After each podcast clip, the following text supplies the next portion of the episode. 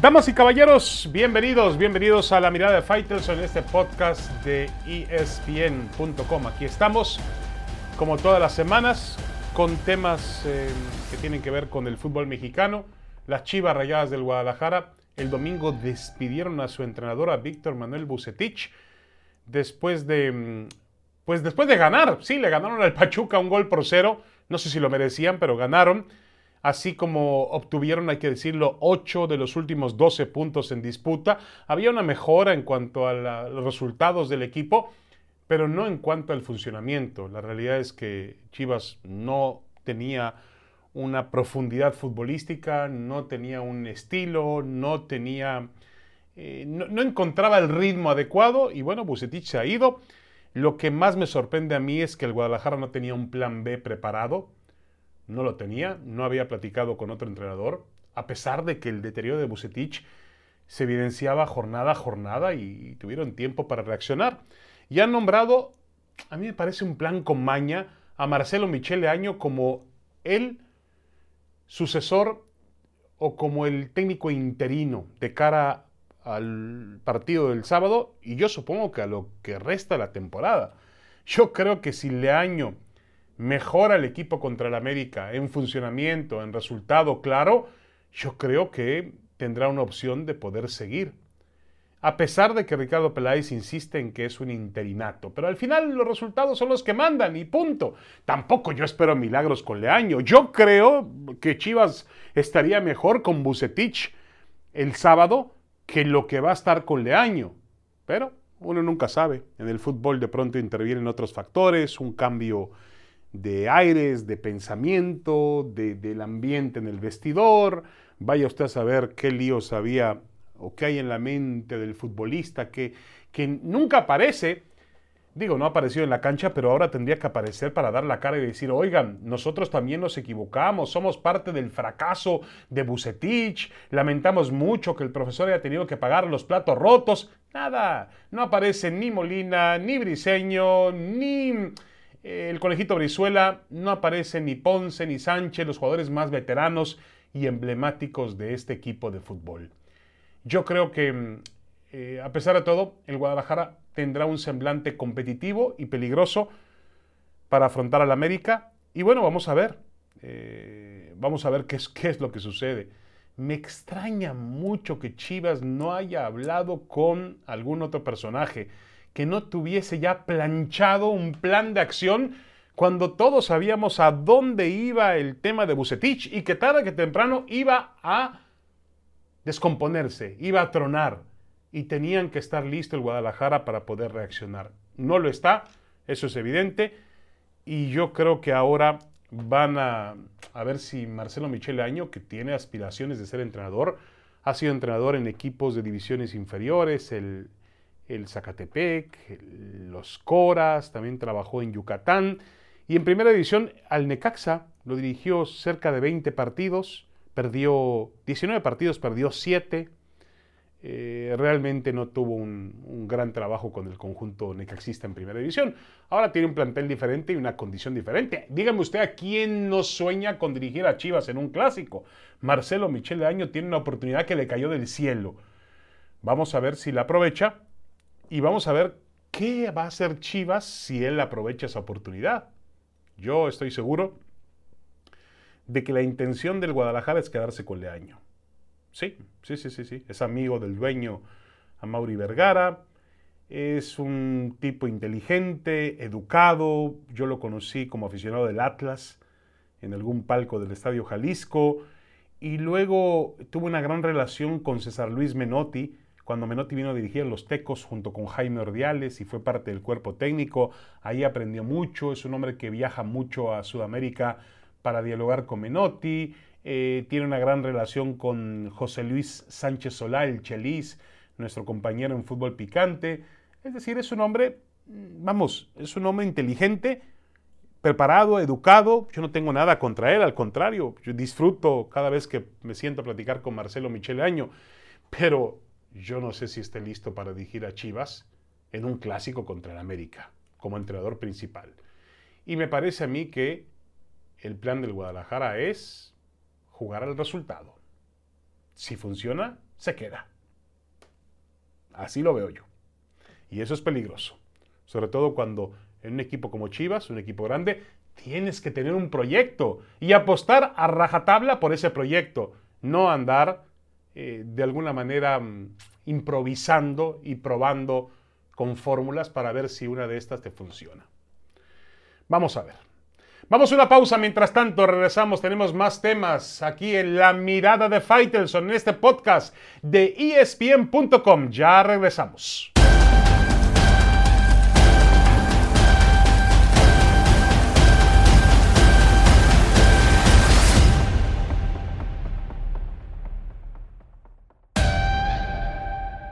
Regresamos a la mirada de Fighters en este podcast de ESPN.com el tema de, del Barcelona y de Messi, la separación de Barcelona y de Messi está arrojando pues resultados poco agradables en la vida, en la separación de cada uno, en la vida particular de cada uno. Es decir, el Barça ha comenzado mal sus días sin Messi y Messi ha comenzado sus días mal sin el Barcelona en el PSG. Esa es la realidad. Pero bueno, todo es cuestión de tiempo. Yo creo que lo de Messi se va a resolver. Es evidente que mm, eh, tiene que adaptarse a un nuevo estilo de juego, a nuevos campos, nueva liga, nuevo entrenador, nuevos compañeros, después de pasar toda su vida en el Barcelona. Pero pues a su alrededor tiene muy buenos jugadores de fútbol, un entrenador también capaz como Pochettino, que esperemos que soporte la presión. Y sabemos que la verdadera prueba de este equipo del PSG, la verdadera prueba de Messi, de Neymar y de Mbappé y del propio Pochettino y sus futbolistas será cuando afronten la Liga de Campeones de Europa. Por cierto, el próximo partido será contra el Manchester City y ahí ya tendremos un termómetro exacto de hacia dónde se dirige este eh, llamativo y poderoso equipo francés. Y lo del Barcelona, pues está en el hoyo, eso es evidente.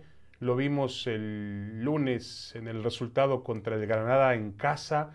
Y más allá del resultado, la forma de juego. Dice Ronald Koeman que él no tiene jugadores para el, ¿cómo le, llamó? No, le dijo tiquitaca, le dijo tacatiki o quién sabe cómo dijo. No tengo futbolistas, en su acento holandés dijo, no tengo eh, futbolistas para poder eh, jugar con ese estilo. Pero entonces, ¿para qué tiene futbolistas? Para terminar jugando a centro, tras centro, tras centro y metiendo a, Piqué como centro delantero en la parte final, a ver si cascaba el gol del empate, que finalmente lo encontró vía Araujo, el, central uruguayo, en un remate de cabeza. Pero a eso no puede jugar el Barcelona. El Barcelona tiene que seguir una doctrina, una idea de juego que tiene que ver con sus orígenes, que tiene que ver con, la casa, que tiene que ver con, el pensamiento de Johan Cruyff, que obviamente, vamos, me extraña porque Koeman fue jugador de Johan Cruyff y entiende perfectamente la filosofía que tiene que ser un equipo como el Barça. Eso es inadmisible porque el Barça tendría que perder, ganar, empatar, triunfar, fracasar, pero con un estilo que identifique a la casa, que sea propio del equipo y no estar divagando para ver qué encuentra. Yo entiendo que hoy no tiene el plantel de antes, que serán jugadores importantes, que está jugando con muchos novatos, habla Kuman de dejar un futuro para el club, está bien, tiene que hacer eso. Están lesionados Dembélé, está mm, lesionado también eh, el Cunagüero, está lesionado Ansu Fati, tiene, tiene, Pedri, tiene varias bajas al mismo tiempo, pero tiene que jugar igual, tiene que jugar, bueno, el domingo, el, lunes jugó a nada, y el Barcelona tiene prohibido jugar a nada, tiene que jugar a algo. E insisto, tiene que jugar con el estilo de la casa. Por eso veo mucho más difícil el camino del Barcelona sin Messi que el de Messi sin el Barcelona. Claro, era, era de preverse que, así sería, ¿no? Eh, vamos a ver, porque al final del día, lo del PSG va a medirse, la incorporación de Messi va a medirse si es capaz de ganar la Liga de Campeones de Europa. Para eso han traído a Messi y para eso han formado este tridente espectacular y este equipo. Para eso lo han hecho. Si Messi no es capaz de llevar al PSG a ganar la Liga de Europa, pues habrá sido un fracaso. Y lo del Barcelona, pues sí, Se entiende, obviamente, perdió a Messi, ha perdido a Griezmann, perdió antes a Luis Suárez, que ahora apareció a media semana en el triunfo del Atlético de Madrid sobre el Getafe. Ha perdido jugadores importantes, está en una debacle económica por malas administraciones. Pues se entiende lo del Barça. Lo único que no entiendo del Barça es que pierda su estilo de juego, que Kuma no, no, entienda eso, de que el Barça tiene que morir con su estilo de juego. Pero los dos caminos son realmente complicados. Es tan difícil que el PSG se compacte como equipo a que el Barcelona deje de ser un equipo competitivo en, la Liga de España. Bueno, eso creo yo. Como he visto al Barça, las cosas no van. Y habrá que ver al PSG, porque en Francia manda y saca resultados, pero es otro cuando juega la Liga de Campeones de Europa, tiene otro nivel de oposición. Entonces es una, situación un tanto eh, complicada para ellos, porque tienen que afrontar un nivel muy distinto al que enfrentan en casa. Muy disímbolo lo que es la Ligue 1 francesa a lo que es la Liga de Campeones de Europa. Bueno, la vida de Messi la vida del Barça, el uno sin el otro. ¿Quién la tiene más complicada? Una pausa y regresamos. Vamos a hablar de boxeo en nuestro siguiente bloque aquí en La Mirada de Faitelson. Ya regresamos.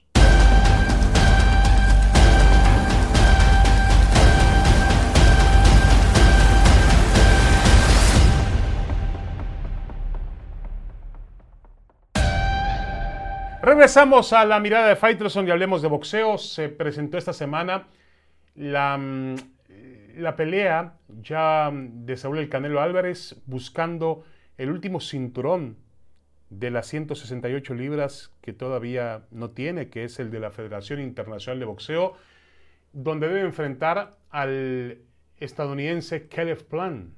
Eh, el próximo 6 de noviembre la pelea será en el MGM Grand, en el viejo MGM Grand de Las Vegas, Nevada. Iba a enfrentar a este Caleb Plant que tiene eh, hasta el momento 21 peleas, 21 victorias, 12 knockouts, un boxeador eh, de guardia ortodoxa, 29 años, nativo de Ashland City en Tennessee. Y bueno, es el campeón de la Federación Internacional de Boxeo desde que venció al venezolano José el Bolivita Uzcategui em, en, Los Ángeles el 13 de junio del 2019. Defendió contra Mike Lee, defendió contra el alemán Vincent Feigenbutz y defendió contra Caleb Turax. Tiene dos knockouts y una decisión unánime en su última pelea. Ese es el rival del Canelo. lo que sucedió es que en la presentación en Los Ángeles, pues eh, hubo un acercamiento, se dijeron de cosas, tiraron golpes. A ver, a ver, nada nuevo en el mundo del boxeo cuando necesitas vender, cuando necesitas publicidad y cuando necesitas credibilidad. Y esa no le falta al Canelo, el Canelo tiene suficiente credibilidad, pero sus rivales no la tienen. Sobre todo los que han afrontado en las 168 libras, todos se han caído de miedo encima del cuadrilátero. Una vez que suena la campana, han desaparecido. Tanto Gildirim, el turco, que, bueno, eso fue una vergüenza, que enfrentó por el Consejo Mundial de Boxeo, los ingleses Callum Smith y Billy Joe Sanders, que llegaban invictos, como Caleb Plant también, llegaban invictos siendo reconocidos en Inglaterra como grandes campeones mundiales, a los dos les dio un pánico escénico ver al Canelo encima del ring y dejaron de ser lo productivamente interesantes que prometían ser como boxeadores. Esa es la realidad. Entonces ahora lo que se busca es generar alrededor de este Caleb Plan la confianza de que no va a tener miedo el 6 de noviembre cuando suba a enfrentar al Canelo. Y este tipo de pues yo le llamaría payasadas, ¿no? Porque el boxeo debe ser un deporte serio, un deporte muy, muy serio, y el hecho de que dos profesionales utilicen una conferencia de prensa para empujarse o tirarse algún golpe con peligro de sufrir alguna cortada o que se resbalen, no lo sé, y la lesión pueda echar por debajo la, fecha, pues me parece inapropiado. Eh, los golpes se tiran una vez que suene la campana y encima del cuadrilátero. Pero vamos a ver si este Caleb Plan es capaz realmente de hacerle un daño al Canelo. Yo no lo creo. Eh, tiene un estilo ortodoxo, es un boxeador bien parado, de guardia definida, eh, más alto que el Canelo. Eh, pero Saúl ha encontrado las fórmulas necesarias, ha ido mejorando noche con noche y encontrando las fórmulas necesarias para poder rápidamente bajar los decibeles de ese tipo de boxeadores. Y lo ha logrado con creces, ¿no? Lo que esperamos más de sus rivales, Esperamos que los rivales terminen tirando más golpes, siendo más atrevidos, dando un paso al frente. No que de pronto eh, se les entumezcan todos los músculos y eh, traten de evitar el golpe que los mande al hospital. A Billy Joe Sanders le sucedió, se llevó ese golpe. El Canelo pega endemoniadamente, pega con una fuerza brutal para esa división. Y lo que quieren evitar esos boxeadores es un peligro mayor. Por eso yo creo que eh, al final del día Saúl tendría más oposición y mejores rivales en las 175 libras. Reconozco el esfuerzo que está haciendo por tener todos los cinturones, es muy válido, de la división de los supermedianos. Nunca lo ha logrado un boxeador mexicano y hoy en día, ante tantos organismos, tantos cinturones, pues es importante que un solo campeón tenga el reconocimiento de todos los organismos, por lo menos en algunas divisiones y el Canelo lo puede lograr. Pero yo insisto, la calidad de los rivales suyos no tienen credibilidad. Y yo creo que esta pues argucia o este, esta situación que han empleado en la conferencia de prensa, pues es para vender más boletos, vender más pay-per-view y realmente enriquecer el negocio. Y nada más. Veremos si Caleb Plan encima del ring promete eh, lo que ha prometido en la conferencia de prensa. Por lo pronto, hay que decirlo, ¿eh? ya hizo más que Gildirim, que Callum Smith y que Billy Joe Sanders. Y todavía no suena la campana.